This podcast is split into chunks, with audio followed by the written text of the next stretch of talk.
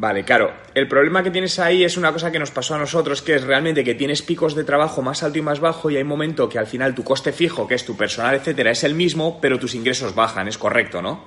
Ese, a ver, nosotros te digo cómo solucionamos ese problema, contratando a gente por proyectos porque nos pasó lo que comentas, es decir, hay épocas que tienes más clientes que otros, es decir, y, el coger clientes aquí no es tan sencillo como hacer una campaña en, AdWords y empezar a captar clientes, sino que hay muchos que llevan tiempo, a veces en un mes te entran tres y luego te tiras cuatro meses que no te entra un cliente.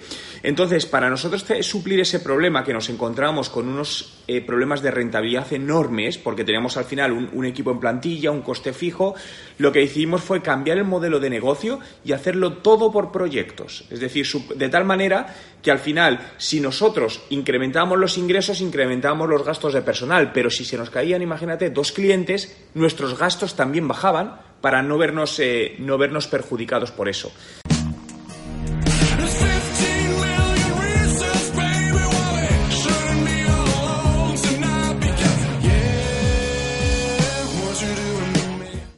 Al final es, es, es, lo único que vimos porque si no te encuentras pues eso, con que tienes un equipo trabajando al 20% y no puedes hacer nada. Te digo, eh, lo que nos ha funcionado y no, aún así yo probaría todo porque cada, cada país es distinto, entonces a lo mejor cosas que, que a nosotros no nos han podido funcionar, a ti te pueden funcionar. Eh, todo lo que es una actividad comercial a nosotros no nos ha funcionado. Es decir, contratamos en su momento un director comercial, que era una persona que iba haciendo, visitando empresas, tal, tal, tal, y no nos funcionó.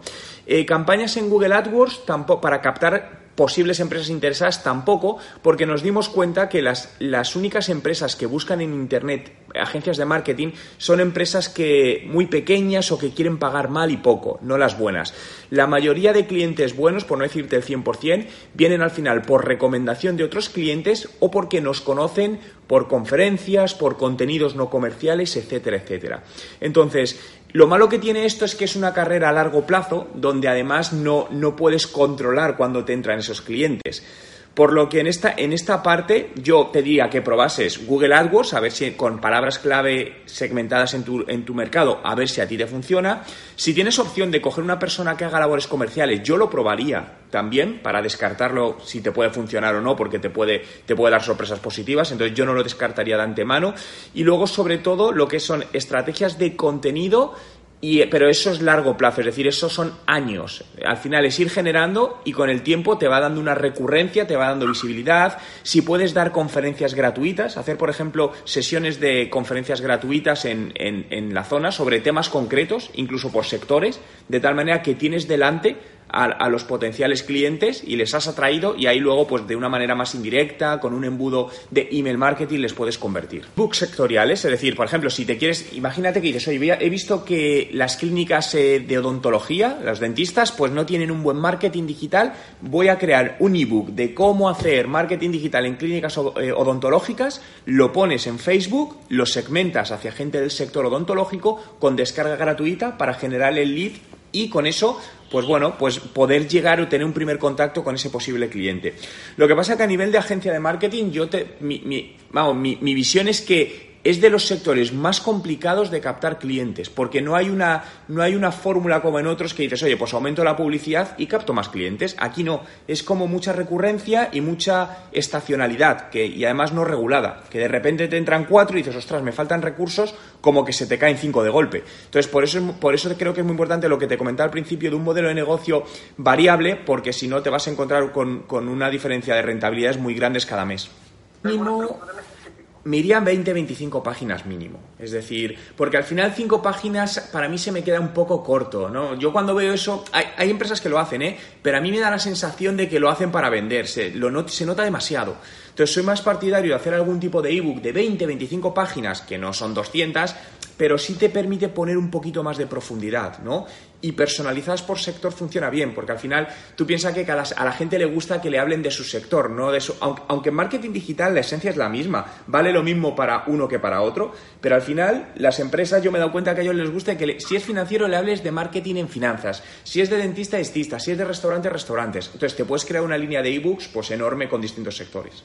No sé qué opinas. A ver, ahí te doy dos visiones. Eh, la primera, Creo que a muchas empresas, eso le puede encajar a muchas empresas, porque al final puedes hacer un paquete de, oye, es un paquete que es económico y pueden hacer eso, pero depende un poco de tu estrategia de negocio. ¿Por qué te digo eso? Porque para mí eso no, no, va, no va a dar nunca resultados a una empresa. Entonces, yo en nuestro negocio por reputación, yo, nosotros nunca hacemos eso porque sabemos que eh, tenemos un mínimo. Es decir, por ejemplo, un cliente que va a gastarse 200 dólares y solo puede contratar eso, no le cogemos porque sabemos que solo con eso no le vamos a conseguir buenos resultados de negocio. Entonces, en el medio largo plazo, a nivel reputacional, nos va a fallar. Entonces, nosotros decimos, oye, mínimo, tienes que invertir esto, esto, para que nosotros podamos ayudarte a que, a que realmente tenga resultados de negocio.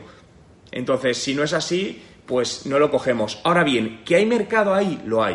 Entonces, por eso te digo que es un poco dependiendo el posicionamiento que te quieras, que te quieras que eh, coger. Pero negocio hay. Realmente, a ver, a nivel digital, para mí prácticamente todos los sectores están en, una fase muy temprana, prácticamente la, mayoría. Porque, y, muchas veces, si queremos, por ejemplo, queremos analizar lo que hacemos, imagínate, eh, queremos ver el sector de imprentas cómo está. Nos vamos y ponemos a mejor imprentas en Santiago de Chile y empezamos a analizar en Google las dos primeras páginas de resultados, que son las que están mejor posicionadas.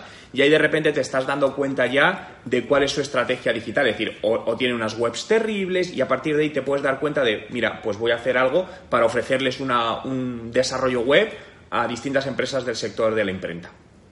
Pero es más trabajo manual que en sí de plantillas.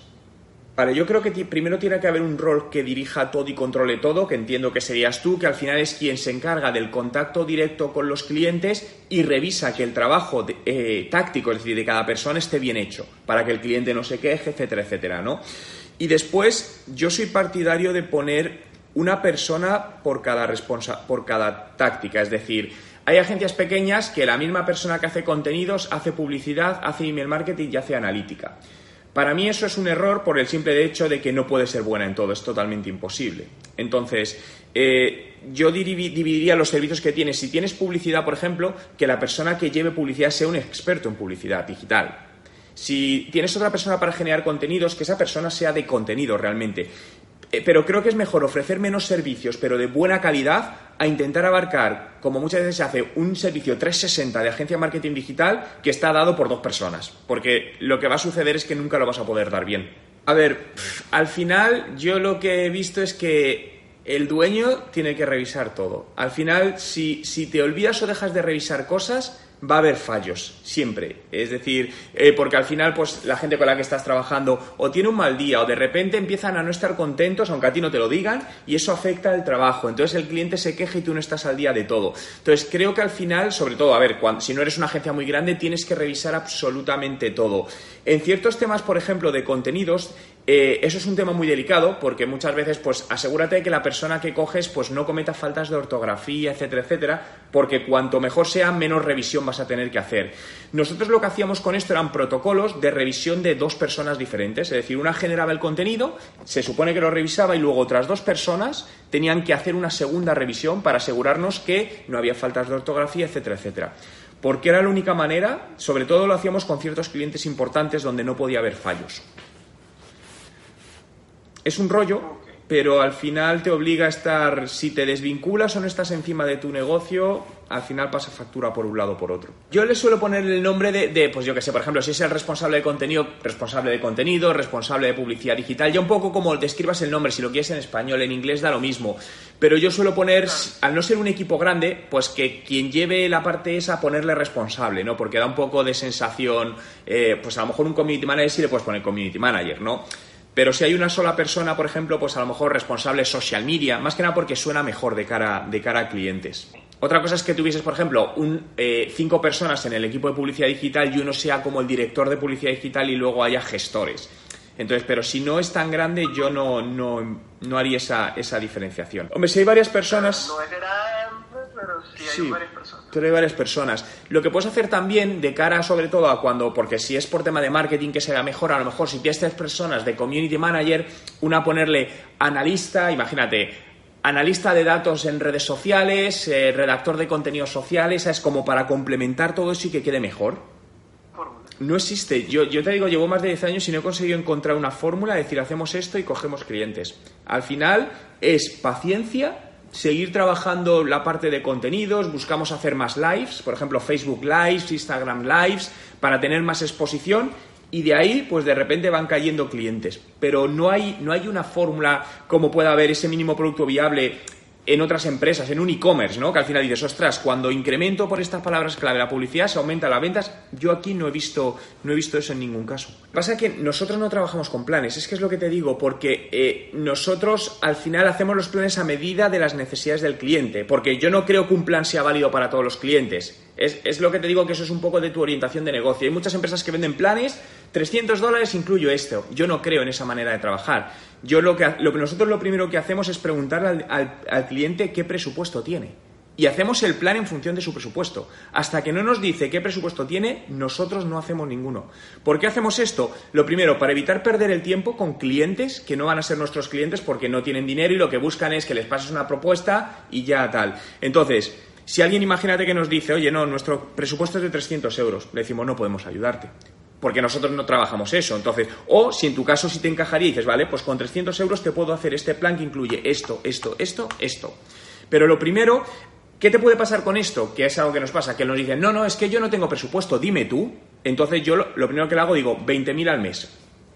Y me dicen, no puedo. Digo, vale, entonces dime tú. Entonces, con lo que tú me digas, yo te hago el plan. somos muy directos en eso, ¿sabes? Porque al final el cliente te miente, el cliente tiene una cifra en la cabeza. Lo que pasa es que no te la quiere decir pensando que si te la dice tú le vas a cobrar más. Pero si eres serio, eso no es así. Entonces yo les digo, no, no, tío, hasta que tú no me digas lo que tú te puedes gastar. Es que si tú no sabes lo que te puedes gastar en el marketing de tu negocio, ¿cómo te voy a ayudar? Si tienes un problema, primero detecta lo que te puedes gastar y cuando me lo cuentes yo te digo cómo te ayudo con eso. Claro. Así no trabaja casi nadie, ¿eh? también te lo digo. ¿eh? La mayoría de agencias, como dices, no trabajan así, trabajan con esos planes. Pero a mí me parece que esta manera de trabajar te ayuda a conseguir clientes serios. que para mí es lo importante. Yo no quiero cualquier tipo de cliente, quiero clientes serios. Un poco un análisis de mercado en la zona, pues entonces vimos que en tal zona, pues la media de la agencia de publicidad más barata, de marketing más barata, cobraba 30 euros la hora. La más cara cobraba 80, ¿vale? ¿Dónde te quieres posicionar? Ni el más caro ni el más barato, en medio. Hacemos nuestros números, vemos que los números internos nos dejan rentabilidad y ese es el precio que, nosotros salimos al mercado. Es decir, al final hay empresas que quieren ganar por precio, somos los más baratos, bien, eso es un posicionamiento de producto, de marca, pero es dependiendo, de que si tú quieres ser low cost, tu posicionamiento va a depender del precio. Si tú no quieres ser low cost, tu posicionamiento no será el precio, será la calidad, la diferenciación que ofreces con otras cosas. Y cuanto más, más, marcas más marca tengas, más puedes cobrar por lo mismo. Yo siempre resumo, cuando hablo de marca personal o marca de una empresa, lo que resumo es que la marca lo que te permite es cobrar más por el mismo trabajo que hacen otros. Ser de los dos o, de, o, de, cualquiera, eso hay que analizarlo. En, en muchos casos lo que sucede es que se captan muchos leads, pero son de baja calidad. Entonces, cuando haces una validación de leads, te encuentras que el 98% de los leads no valían ¿Sabes? Pues porque el anuncio era muy creativo y todo lo que quieras, pero luego no eran leads que eran reales de clientes. También sucede el caso de que yo ahí lo que haría, por un lado, es un análisis del proceso de ventas, para detectar si, porque muchas veces lo que sucede es que revisas el proceso de ventas que está haciendo la empresa y te encuentras pues con que están tardando tres días en contestar a un lead, que no dan un buen servicio. Entonces, realmente el problema está en ventas, porque si un lead tardas tres días en enviar la información, probablemente la competencia se te ha adelantado. Por lo tanto, el, problema no es el lead, el problema es tu atención a ventas. Entonces, ahí es, el problema que tienes ahí o que tenemos en esa parte es que normalmente para ellos es muy fácil echar la culpa a marketing porque tú no tienes el control de las ventas, no es tu trabajo. Entonces yo siempre por eso en esas partes intento diferenciar muy bien eh, el trabajo de marketing y el trabajo, el trabajo de ventas. Haz un, haz un, lo que puedes hacer es un mystery shopping, hazte pasar por cliente y, y mide cuánto tardan en contestarte, cómo es la calidad de la atención. Eso lo hacemos muchas veces. Por ejemplo, yo lo hago con clientes míos. De repente solicito información como si fuese un cliente cualquiera y empiezo a medir, sin, decirles a nada, y empiezo a medir cuánto tiempo tardan en contestarme al email. Cuando me contestan, cómo me contestan. Entonces, cuando tengo todo eso, le digo al cliente, mira, esto es lo que está pasando. ¿Sabes? Porque muchas veces los dueños no lo saben, piensan que están haciéndolo bien, pero realmente su equipo, pues, no lo está haciendo bien. Entonces, pasa, haz un mystery shopping. Claro, es que ahí ya me está diciendo, ahí, ahí hay una parte de problema ya en ventas. Otra cosa es que tú midas, si por ejemplo mides que el proceso de ventas es perfecto, es rápido, bien, y y, no están convirtiendo, pues a lo mejor ya el problema puede estar en marketing o puede estar que el precio de mercado del producto está por encima de la media y está fuera de mercado. También puede ser una razón. En corto, te, AdWords. Google AdWords, porque al final eh, en, tema en tema, por ejemplo, de estética, médico, la gente suele ir a, Google y busca clínica, imagínate, clínica de estética en Santiago o mm, servicio de, yo qué sé, eh, de Botox en no sé dónde. Mucho con tema además de geolocalización. Es son, yo usaría campañas de AdWords con geolocalización, con la ciudad, el, distrito, el barrio, eh, y ahí lo que te permite es que llevártelo a una página de aterrizaje o la web y, y buscar ese contacto para convertir a un visitante en la clínica y que ya le vendan el producto, ¿no? Eso para mí es lo que mejor funciona en el corto. Si te vas a largo plazo, al final yo me centraría sobre todo en redes, bueno, un blog, por supuesto, generar contenidos y como redes sociales Instagram, que a día de hoy es muy potente, y YouTube también. Dependiendo de la audiencia, ¿eh? porque no es lo mismo, hay clínicas que van, por ejemplo, a gente mayor, entonces ahí la audiencia es distinta, dependiendo también la audiencia a la que vayan. Pero normalmente, lo, pero primero el usuario ha tenido que conectarse a tu red wifi y darte consentimiento. Eso se utiliza mucho en retail. Eh, si alguien, por ejemplo, entra a tu tienda, pues le dices, oye, conéctate a mi wifi gratis y obtendrás un vale descuento del 20% para comprar tu producto. Entonces la gente se conecta y en ese momento te ha dado permiso para poder enviarle luego notificaciones push, email marketing, SMS marketing. Entonces a partir de ese momento, según la plataforma que uses, ya ese móvil lo tienes, lo tienes cogido para enviarlo. Pero ellos primero tienen que conectarse a tu red wifi para darte acceso lo mejor, a ver, eso es un tema muy local, por lo tanto, lo mejor es que busques empresas que buscas social wifi en, en Chile, empresas que den servicio ahí, porque yo conozco empresas, pues yo que sé, en Canadá, en España, pero es, pero es un tema muy local, entonces tienen que ser mejor empresas locales. Porque lo que te tienen que hacer es normalmente te mandan una especie de modem que lo conectas a tu modem de internet y es lo que permite que esto funcione de esa manera. Es un servicio barato. ¿eh? a ver, yo soy yo parto de la base de probar todo para descartar. Es decir, a mí que alguien me diga que algo no funciona, demuéstrame por qué. No vale. Es decir, esto es muy típico. Además, el perfil de cliente que dice es el típico que lo ha hecho él y no tiene ni idea. Y muchas veces hay que decírselo así. Porque él te puede decir, no, no, yo le probado y no funciona. Vale, ¿tú eres experto en, hacer publicidad en Facebook? No, por eso no te ha funcionado, lo primero. Entonces, yo, yo lo probaría con alguien que sepa. Una vez lo has probado, si no funciona, no funciona. Pero, pero ese tipo de cliente es ese que se cree que él lo sabe todo y que como él lo ha probado y no funciona, pues da por hecho que no funciona. Pero no tiene por qué no funcionar. Es decir, yo por eso siempre digo, prueba todo con presupuestos pequeños para validar si funciona bien, si no funciona, cambiamos otra cosa. Es que el marketing digital se trata de eso, en ir probando cosas constantemente es decir, no ponerse, no ponerse freno sin sentido, es decir, que los datos sean los que te digan si seguir adelante o no seguir adelante, ¿no? De tal manera que así consigues integrar un poco de equipo, hacer muchas reuniones con ellos, por ejemplo, a mí, hay una estrategia que a mí me gusta mucho y lo utilizamos aquí en una empresa en Canadá, que era todos los viernes, antes de acabar por la tarde, se hacía una reunión de 20 minutos donde cada persona del equipo fuese lo que fuese, contaba en menos de un minuto qué había hecho esa semana y qué había aprendido y lo compartía con el resto. Entonces era muy útil porque era una manera de que todos estuviesen al día de lo que hacían el resto, aunque fuesen de otros departamentos, y generar un poquito más de equipo. Y eso vi que funcionaba bastante bien. Vamos a mismo, es una estrategia AdWords. Porque una cosa, claro, porque muchas veces cuando me has dicho constructora estaba pensando en una gran constructora que va a otras empresas, ¿no? Pero si vas a público final, eh, quien está buscando, por ejemplo, una eh, parrillera, que entiendo que es como una barbacoa, al final hará búsquedas en Google relacionado con eso porque quiere comprar una. Y a lo mejor eh, en, ese, en esa parte es donde se puede encontrar con un servicio de alguien que le hace esa medida para ponerla en su casa. Entonces yo, yo veo una estrategia de publicidad digital en AdWords directamente, para empezar. Y luego, obviamente, pues partiendo de que la estrategia, la, imagen digital sea, esté bien, es decir, una buena web, etcétera, etcétera. Pero al final de esos tiempos, es decir, claro, porque Facebook le puede estar dando un mayor volumen, pero luego habrá que ver si ese volumen va convirtiendo. Al final eso es, bueno, pues que obviamente hables con él y ver, ver esa conversión y luego detectar cuál de las dos pues da mejores leads y mejor costes de conversión. Pero muchas veces incluso aunque una de mejor que otra, si la otra te está funcionando, pues eh, es seguir con ella. Pero bueno, muchas veces se requiere de tiempo, sobre todo hasta, hasta ir validando todo.